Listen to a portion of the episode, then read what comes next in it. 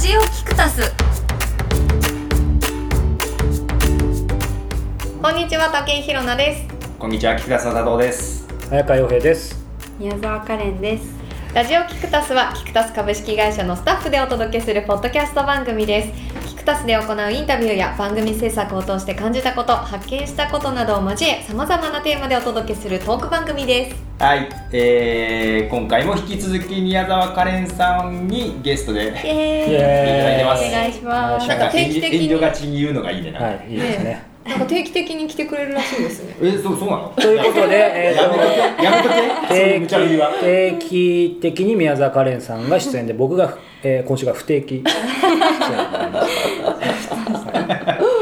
やめてって誰も言わなかったごめんごめんごめん。早川さんいなかったら成り立たないですよ。僕は罰ゲーム罰ゲーム成り立たない。ですよ。罰ゲームですか。ら棒読み数一番少なかったですからねはいさて今日のテーマは、はい。今日のテーマ今日誰ですか？はい。はい、早川さん。僕ですね、お。えー聞くサプリということですね、うん。テーマ、えーどうすればいい文章が書けるのか文章が書けるのか。えー、いいのとこ二重鍵括弧ですね。本当だ、はい。これ。本当だ。聞いてる人わかんない。よ。これねちょっとみんなに聞きたいんですけど、うんうん。日頃文章どんな文章を書いてますかね？ど竹井宏んな文章？いやつまりですね文章ってまあみんなこう手書き手書きというかあのそうかどんな文章って分かりづらいからどこで文章を書い書い自分が一番文章を何に何のためにどこ、うん、と例えばうん仕事でこういう仕事してるからよく報告書書きますでもいいし、うん。なんか SNS でこう書きますでもいいし、うんうんうん一番どこで書いてます？佐藤さんに聞くのが一番早いかな、一番どこで書いてます？うん。一番？媒体が何かってことですか、そうね媒体とか一番使う用途文字を書くとき。一番書くときなんだろう。今だあのホームページ作ったりしてるんですよ、うんうんでその中で原稿を書いたり人にインタビューしてそれを起こしたり、あーなるブログを書いたりとかまあホームページ上ですね。うんうんうん。うんは竹井宏奈はどうですか、竹井宏奈は、まあ、文章ブログうい、うん。書きます。SNS ツイッターとかフェイスブックん。書きます。あと日記書きます。なるほど、ね、あとたまにこう雑誌の記事とかがあるのでそれの。うん。それで書きます、うん。それぐらいですかね。あちょっとライターお仕事もあるんです、ね、ライターっぽいお仕事もなんとなくすることが結構ありますね。なんとなく。うん。宮沢カレンさんはどうですか？私は SNS とあとメモですかね。メモあーメモメモ。かさっき思ったこととか、うん。うんうん今日あったいいこととか、うんあと、うんうん。明日までにやんなきゃいけないこととかをメモするうん。うんうんぐらいですかね、素晴らしい。そうか。その質問の意図は？うん。これね。うん。まあいろいろあると思うんですけど今話聞くとなんだろう。まあやっぱりみんなウェブウェブというかね SNS というか外向けの文章と、まあ、佐藤さんから日記って出ませんでしたけどそのメモとか、ねあの日記的な詩的な文章、まあ、両方あったと思うんだけど、うん。今日はですねちょっとその詩的な文章はまあね個人個人のいろんな意図とかあるからなんか外の評価とかあんま関係ないと思うんですけどその対外的に書く文章においてのいい文章うんの定義つまり今いろんなさ、えー、と佐藤さんだったらウェブサイトだったりもあったし、まあ、2人だったら SNS だったりそのライターお仕事だったりってありましたけど佐藤さんのじゃあしてるそのウェウェブ周りの仕事のうん。いい文章のいいっていう定義なんでしょうかね。えこれ真面目に答えた方がいい。真面目ですよ そのフィールドにおけるいい文章の定義とは何でしょうかいやだってホームページの目的が何かによるけど例えばそこから問い合わせを得たいっていうホームページであれば文章を書いて問い合わせにつなげるっていうのが目的なのでなるほど。問い合わせ数が増えるかどうかがいい文章かどうかの定義ですよ、じゃあその目的を達成するための、うん、えーその文章かってことですね。そうそうそう。でその結果が出ればいい文章、うん。シビアに言えば。なんで例えば他でやってるやつだとそこからのお仕事の問い合わせがあるかどうかっていうのを目的にしてるのでブログとかを更新することによって問い合わせが増えるかどうかうん。です、ああ非常に明確ですね、はさあ武井宏奈さん、うん。えーじゃあ SNS やってますけども、えーえブログの方がいいんじゃない？ブログでいいか、うんうん。そのブログにおけるいい文章って何ですか？そのいいの定義は何ですか？竹置ける広間さんが。いい文章。わけも分からず書いてるわけじゃないですよね。まず読みやすい。うん。分かりやすい。あとその場で何かできるうん。こと。その気持ちが切り替わったりとかすぐに何か始められたりするっていうこの3つうん。を含めるようにして書いてますその分かりやすいっていうのはどうやって判断してるんですか？例えばその難しい言葉使わないとか短い文章で書くとかその例をいっぱい入れるとか。えっと、その分かりやすいかどうかうん。はその主観的じゃなくて客観的に本当に分かりやすかったかっていうのはどうやって判断してんだろう？うーん人からの評価ですねそれは。それはブログの場合どうやって分かるんですか？あなんかこコメント来たりとかコメントがじゃあ来なかったら分かんない。そうそうですね。うんうん。自分で読んで分かりやすいだろうなっていう自分の基準で書いてる。うん。だからその、まあ、佐藤さんでいけばさっきの場合はね問い合わせが来たとか申し込みが来たっていうのがまあ非常に分かりやすいけどそれよりはややうんうんうん。そうですね。反応はないですね。っていうことですようね、んうん。そうか、まあ、先週の手ご手応えの話とあちょっと本当ですね通ずるかもしれないですけどじゃあ SNS だとどうなりますか？ので定義するいい SNS の文章。うーん。キャッチ。キャッチーって言ってもな何のためにやってるんですかね？ーその例えばツイッター最近すごい頑張ってやってるんですけど、うん、とうんとなんて説明したらいいのかな。こう目視覚でこの文章を読んでみようと思うう文章のその字面っていうのをすごい気にしてます。なんか例えありますか？うんと開業をすごい入れたりとか。なるほど。あの点とか打つ位置とかその色がないよりも色があった方がいいから絵文字をんん何個入れるかとか。うんうんとそういうことだったりとか、なんかちょっと変な例えをしたりとか。うん例えばこの間書いたやつだとその恋愛のテクニックあるじゃないですか。テクニックをみんな学ぼうとするけれど。テクニックあるんですか？ありますよ。で大体世の中ってテクニックを学べばみんな その上手に恋愛できるってそう思ってるけどそうじゃないよ。ああなるほど。ね断言したのかと思いました。そうじゃないよってそのあのカレーそのテクニックは福神福神漬けですよっていう話をしたんですけど。分かりやすいような分かりにくい でもちょっと「えテクニックって福神漬けなんですか?」っていうその福神漬けって、ねはい。なんかこう身近だけどその恋愛に例えると福神漬けってどういうことみたいなちょっと目を引く感じ。はい。まあでもそれも自分が福神漬けがいいって思っただけでうん。あの周りからしてみるとなんで福神漬けやねんみたいな人もいるかもしれない、確かにキャッチ気になるな福井さんどうした単純に引っかかりましたなんで質問の意図が見えない。いいんですよこれ別に。意図はなくてもいいんですよ。いや意図あるんですけどちょっと一人一人聞いてきたんですけどじゃあ、えー、カレンさんどうですか？SNS とか外向けに発信するときに、はい。まあ、そもそもいい文章を書こうと思ってるかとか、はい。どどういう何のために SNS やってるんですか？えっとまずその去年旅をしていた時にプロジェクトをやりながらだったので、うん。今この国にいますよとか今日はこういうことをしましたっていうのをあげなきゃいけなくてでもやっぱ忙しかったので毎日はあげられなくて、一つの国に行った時とかにあげたんですけど、なんか最初すごく気にしすぎて、あうん。多分この世代の人はこういう言葉使ったら悪い印象かなとか。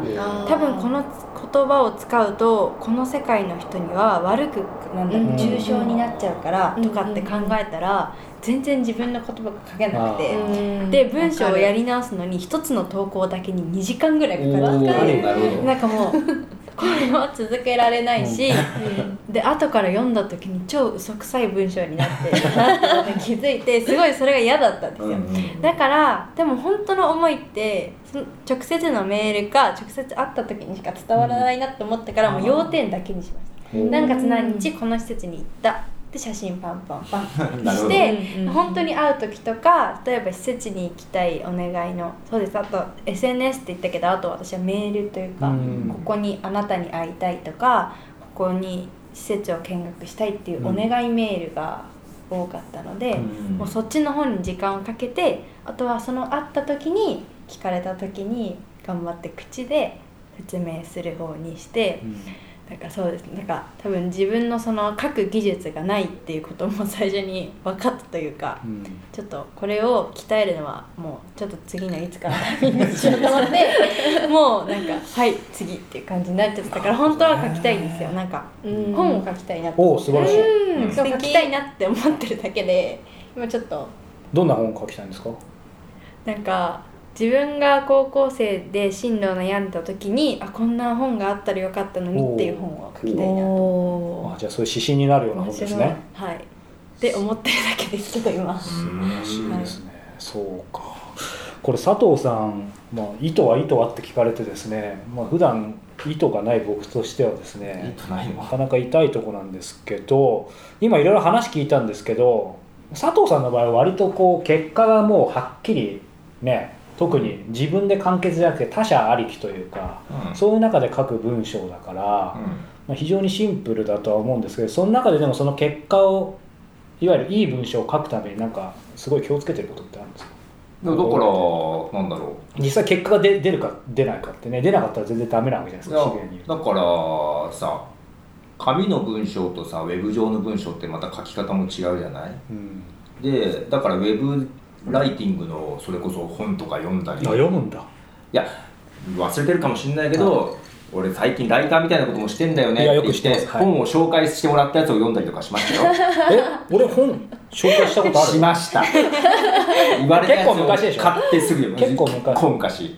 もうそれこそ56年前。僕の番組に出た方の本ですね。だからそうやって一応勉強はしましたよ。独学です、はいはいはいでそれでこういうのが読みやすいとかそういうのは一通りは見ました、うんうん。はい。はい。ということでですね意図が、えーすいません遅くなりましたがですね、えー 結局ですねみんな何らかの文章、まあ、特にそのねあの外に向けて書く。やっぱり今でも全員共通したのはやっぱりなんだかんだ言ってウェブに向けてというかインターネット上にね書いてると思うんですけどそこでのいい文章って、まあ、いずれにしてもやっぱり何らかの反応ですよね結果。うんがきちんと出るものそれが仕事的なものなのか、まあ、自分とか自分の周りなのか分かんないけどそうすると、まあ、ジャンルで全然書き方とかいろいろ変わってくるかもしれないんだけどなんかいわゆるいい文章を書くためになんか共通全員目的もジャンルも違うけど共通してなんかこういう心がけをすると通用するんじゃないかなってことはありますかね？いや逆にそれどうなんですか？元新聞記者の早川さん、ね早川さんの話聞きい。やたいそこがね。今日全然話さないじゃないですか自分の話。いやいやいやいろいろ難しいとこなんですよ。それを聞いてるの？いや違うの違うの。あのね。どういうこと？共通する？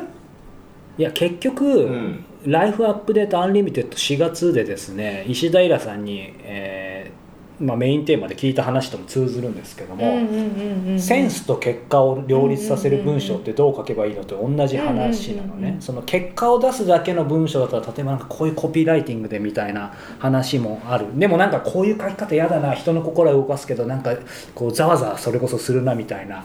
そういう話でもあるのかなと思いつつですねなんて言ったらいいんだろうなあいいですよ。そうそう。そのいやんそのちょっと反論してほしいところを言ってほしい。え反論してほしいところ、うん。よくわかんないけど。なんか言おうとしたでしょ。いやなんかセンスと結果？別に相反しないよねっていうぐらい、そうそうなんですよ。うん、なのでそれ今も現在進行形なんだけどななんで今日このテーマを取り上げようかと思ったかっていうと、まあ、日々悩みつつ苦しみつつなんですけど新聞記者ってさ、うんまあ、ご存知のように、まあ、さっきのカレンさんが言った最近のアップの仕方に似てるんだけど、まあ、事実を述べるだけなんだよ基本的に、うんうんうん。よっぽど社説とかコラムとかじゃない限り、うん今日どこで何々があったっていうだけ、で余計なことはっていうか記者の感想を書かない。うんうんうん。でずっとそれで来てたから非常に短くスパスパの文章は結構起業した時書けんだけどやっぱどちらかというとさなんか個人になるとこう出していくみたいなさ、うん。そういうものが必要かなと思ってさなんかいっつも事実しか書けなかったからこの10年間起業してすごい、まあ、苦労してたんだけどかといってなんか今日これ食べましたパシャとかさどうでどうでもいいじゃん。だから常になんかそのなんか極端なんでその合間でずっと生きてきたんだけど最近ちょっと思ったのはそれこそし親友のねヒロンさんもよく知ってるあの大山俊さんがですねこの間たまたまツイッターで今ベストセラーになってるあの元電通マンのですね田中宏信さんかな？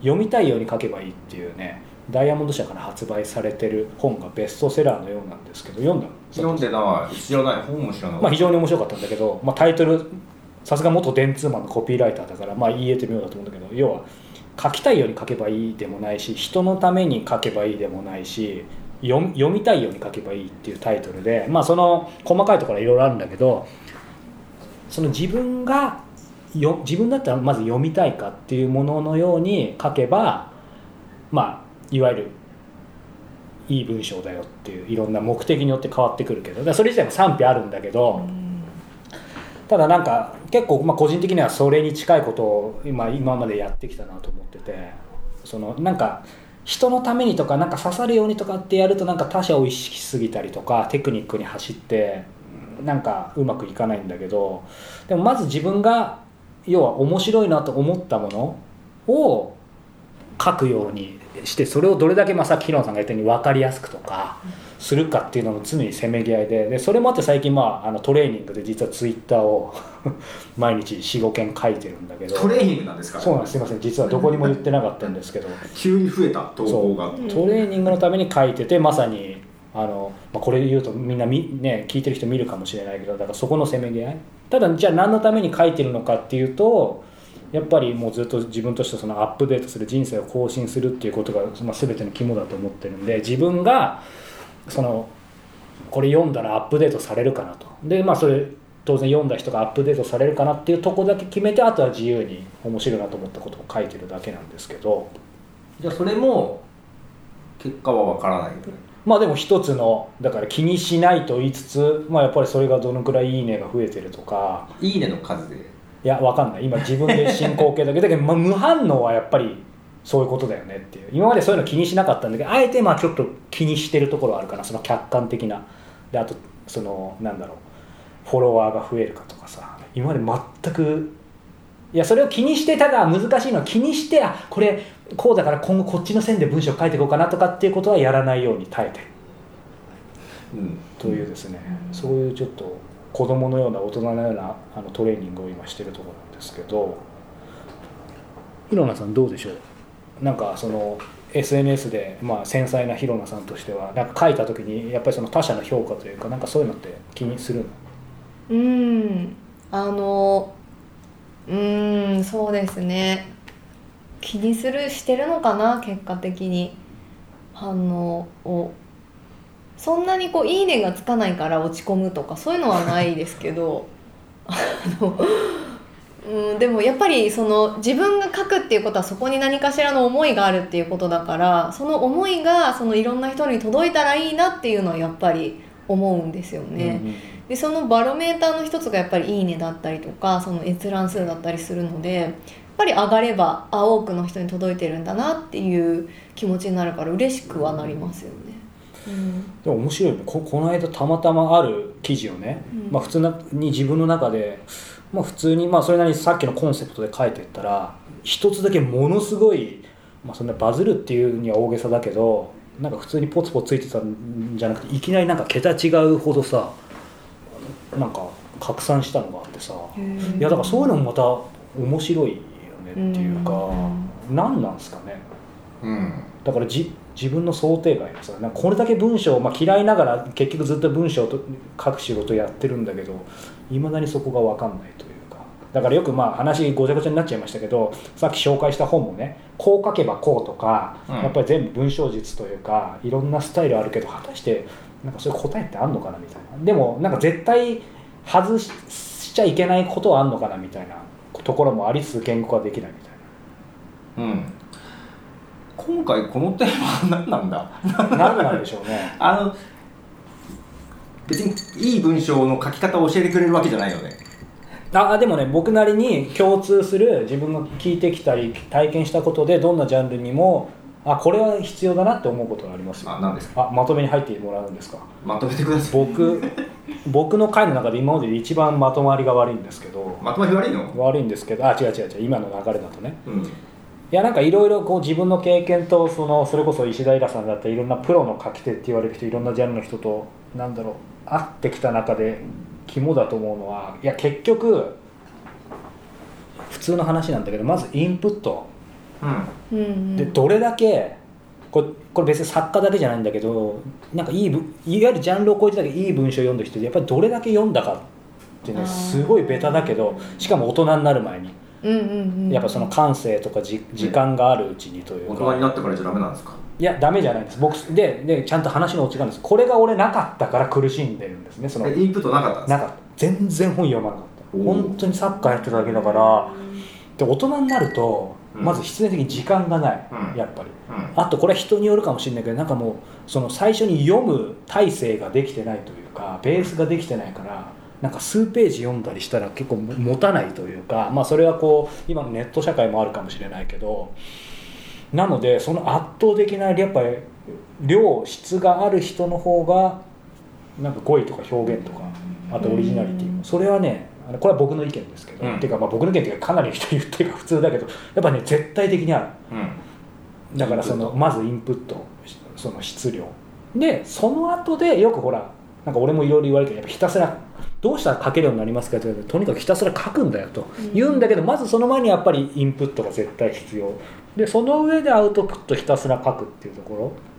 だけどその書くのもやっぱりその観察力とか描写力というかなんか別にすごいネタがなくてもよくてむしろネタなんてそんなしょっちゅう撮りに行ったら死にそうじゃん。なんか YouTuber みたいにもうなんかいろいろ体張ったりしなきゃいけなくなるからやっぱりいかに持ちネタそれこそ俺らみたいに引きこもりでも、うん。まあ俺らみたいなこれ 引きこもりい。や引きこもりですよ引きこもり。いいよ別に。引きこもりってなんか皆さん皆さんご存知だと思うんではい。大丈夫です、でも例えばここにあるコップの水でもやっぱり同じものを見てどう人と違う視点で書くかというかさ。うん。でもひ人と違う視点って言ってもさっきの話と一緒に自分でこれ面白いと思ったもん納得してるもんじゃないとっていう。だからそういう意味での苦しみの中でひたすら書くというかなんかそれをみんなやっぱやってるいい文章を書く人っていう、まあ少なくとも僕が取材してきたりあったりした中の人は今のインプットとアウトプットうん。をしかもそういう視点でやってる人がなんか高みに上ってる感じはし。なんかいい文章を自分が書くかどうかわかんないですけどそれは置いといて一時期すっごい本読んでた時があってそれは私やっぱ言葉が好きなので、その語彙力と語彙力？を、うん。あのなんて言うんでしょう高めたいっていうのもあったんですけどその結果かどうかわかんないですけどやっぱ褒められることも結構多いです、なんか。うんうん。読みやすいよね日野さんの文章。うん、でも自分だとやっぱりすごいなんだろう。あのダメだなってやっぱ人と比べちゃうからそのもっと書けそうなのにとか言い回しもっとなんかできそうなのにとかって思うけどでやっぱりその読んできたっていう下積みってすごく大事なのかもしれないです。ね。いや本当にそう月並みの話で恐縮なんですけど本当にすごい感じる。ううん。んだからあの素朴な疑問なんですよ、はい。小笠原には図書館とかってあるんですか、おお図書館はないない。父島もないえうんなんかあなんていうんですか？地区センターとか公民館公民館のなんか2階に本がああるみいいわゆるベストセラーとかも入ってくるのって遅かったりするの？たいなうん遅いと私が本当に本読まないああいやあの読むのまだ時間ありますよたくさん。はい、これから。今の聞いて読もうと思ったんですけどなんかなんだろう図書館に行って本を借りようってあんまり思ったことがなるほどなるほど。ないけど多分結構なた頼めばああ買ってくれたりとか。うん。またなんか、えっと、小中学校とか高校の図書館を開放開放してそうだよね。けどなんかいわゆるベストセラーがリアルタイムで入ってくるって感じじゃないよね、えちょっと質問していいですか、これちょっと聞きたいんですけどあの本とかは見たりとか、まあ、映画とか何でもいいんですけどその人が乗り移ったりしません？今その話をししたかった。あ本当ですか、えどういうこと？いやちょちょ、まあ、本質同じ話だと思うけど、はい。俺文章さ、うん。自分では言わ言わないけど、うん。やっぱりそのいっぱい読んできた人とか、うん。影響を受けた人の文体とかうん。表現とか、まあ、直接間接とは絶対影響を受けてるみたいなのあるよね、ああります。なんか特に私それがすごくて。それがすごい？そあそすごいってあのひどひどいっていうひどい。すごいなんですけど。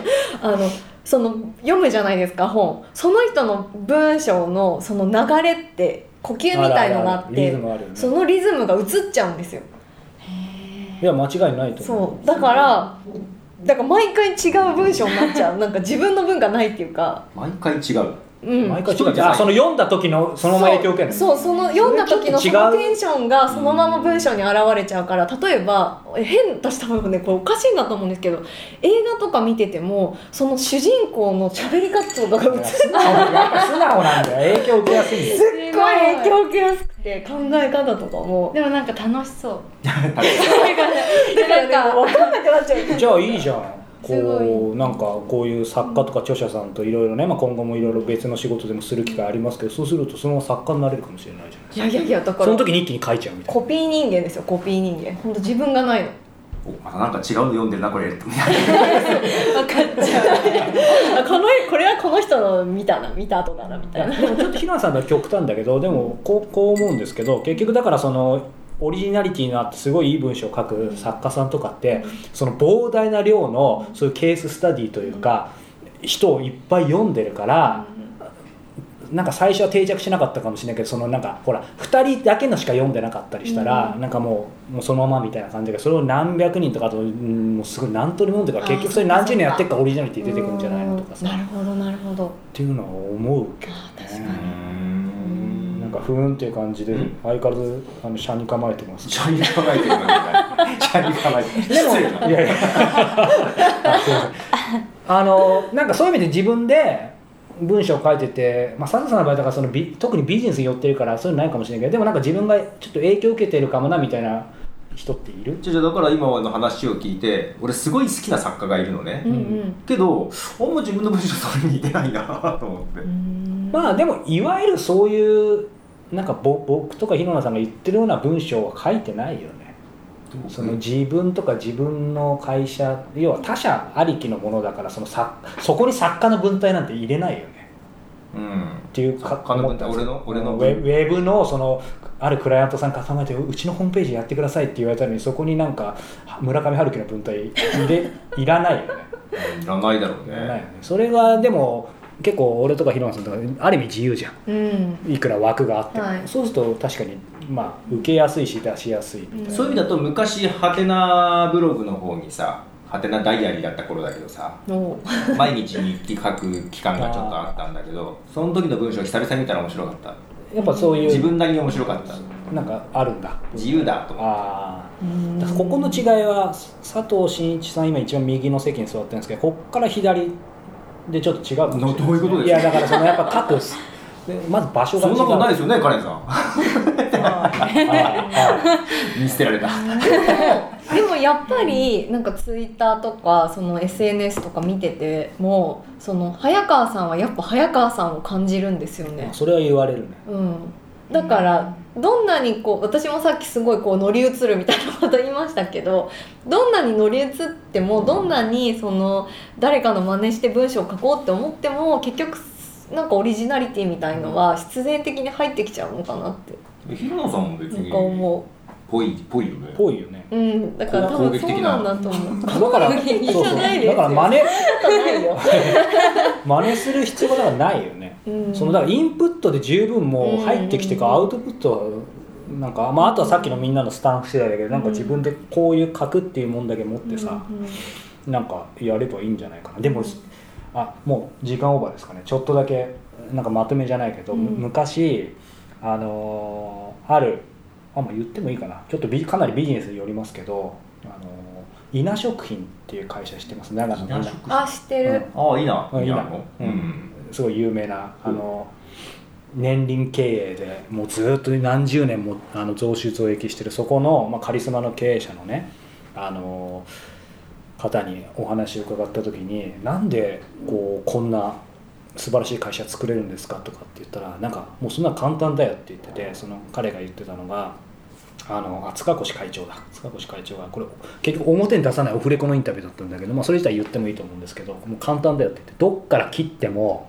そのなんかうちの会社というかなるように全ての情報に別になんかブランディングとはちょっと意味が違うんだけどどんな言葉一字一句もその自分の会社の信念に基づいたものしか出してないって言ってて、まあ、それはすごいレベルでの話なんだけど、だかそれは彼の場合は会、えー、と文章だけじゃなくてその何かやってること全てだと思うんだけどでも結局その制度がどこまでのレベルでできるかそれをどれだけ継続できるかっていうのをなんかやってる人人とか会社がなんかすごすごいことになるのかなみたいな。でまたミニマムな話になっちゃうんですけどなんかそこを聞いてから自分がこう常に発信する仕事してる以上はその発信してるものの中に常に何か核となるものあるか、まあ、これはぼ僕の個人の意見なんですごいあの皆さんに適用されるか分かんないんですけど。で聞いて、まあ、一つの分かりやすいものとして常にその出すもの作るものは、えーアップデートするものがあるか人生を更新するものがあるかっていうことでまあ頑張ってるつもり。うん。でツイッターにそれをいつも凝縮してるつもり。だからどうししょうもないこと書いてるような文章でも一応それを込めてるつもりなんですけど。でこれがまたつもりっていうところが難しいんですけどね。そうそうそう。今日のこのメインテーマどんなタイトルがつくんでしょうね。タイトルつける人大変ですけどね。いやこのまま作ればいいのこのままでいきますか？わかんないけど。どうすればいい文章を書けるのかということでですね。答えはまだ出ていないんですまあとりあえずあの将来本を書きたい宮沢カレンさんとしては インプットしていこうっていう感じですかね、はい。本を読みたいなと思いました。本を読みましょうということですね。本を読みましょうってことですね、はい。はいラジオキクタス。ということでラジオキクタス初の公開収録が行われます、はい。2019年11月30日土曜日です。時間は2時から4時の2時間です。場所は、えー神谷町から徒歩10秒の場所にあります。はい。テーマは好きなことで稼ぐってなんだろお。うということで、まあ、好きなことして、まあ、稼いでる？3人？うん？かな？うん？の話が直接聞けるということですまあ、ので、皆さんの意見も聞きたいですね。うんね、皆さんからのご質問もぜひその場でお伺いしたいななんていうふうに思っているのでぜひお運びください。はい。はい、ということで、えー今日はなんか趣旨がよくわからない部分もありながら、気の利くサプリ、皆様のサプリになったでしょうか？なったでしょうか？うんなったなってますよいや、こうね、大切なことはなかなかこうまとめにくいんですよ。ははい、ちょっと言い訳です。すいません。い。じゃあまた次回、えーまた来週もカレンさんにゲストで来ていただくということで、また来週。さよなら。さよなら